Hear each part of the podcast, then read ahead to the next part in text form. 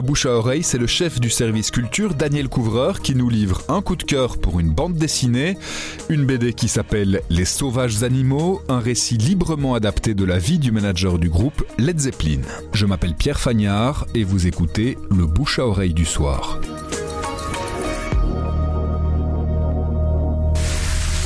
C'est une bande dessinée animalière drôlatique. Les animaux en question, ce sont les, membres d'un groupe de rock euh, célébrissime, Led Zeppelin, et l'histoire est celle de leur manager, Peter Grant, sans qui le groupe n'aurait jamais existé. C'est un personnage euh, très particulier, il est représenté sous la forme euh, d'un ours dans la bande dessinée, parce que dans la réalité, effectivement, il avait un physique imposant, il consommait à l'excès de l'alcool et de la cocaïne, d'où la représentation sous forme d'un ours qui est toujours en manque de euh, dans cette histoire. Mais donc, dans la réalité des faits, ben, ce monsieur, il a été videur de boîte de nuit, il a été lutteur, et puis il s'intéresse de plus près à la musique, et il propose là euh, à Jimmy Page euh, de, joindre au groupe John Paul Jones, John Bonham et Robert Plant, qui sont représentés dans la BD. Robert Plant est un lion, John Bonham est un zèbre, et c'en était un fameux en effet, et John Paul Jones est un puma. Mais après vient vraiment le, côté moderne du management qu'il a inventé, et ce côté moderne, c'est pour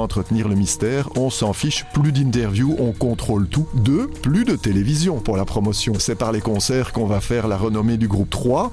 Pas de single, pas de 45 tours, des albums. C'est lui qui le premier va trouver cette nouvelle méthode de gestion des groupes où il profite de leur création directement et il n'y a plus cet intermédiaire de la maison de disques qui prend l'essentiel des bénéfices sur la musique qu'ils produisent. C'est vraiment pour tout le monde parce qu'on peut aussi lire cette histoire comme une espèce de thriller animalier dans le milieu du showbiz et donc euh, découvrir à cette occasion euh, comment fonctionnait ce groupe et quelle personnalité était là derrière, mais sans avoir besoin d'avoir jamais écouté un disque ni de s'être intéressé à leur histoire finalement. C'est euh, chez Casterman, euh, c'est par euh, deux auteurs belges, le dessinateur Johan de et le scénariste Stephen Desberg.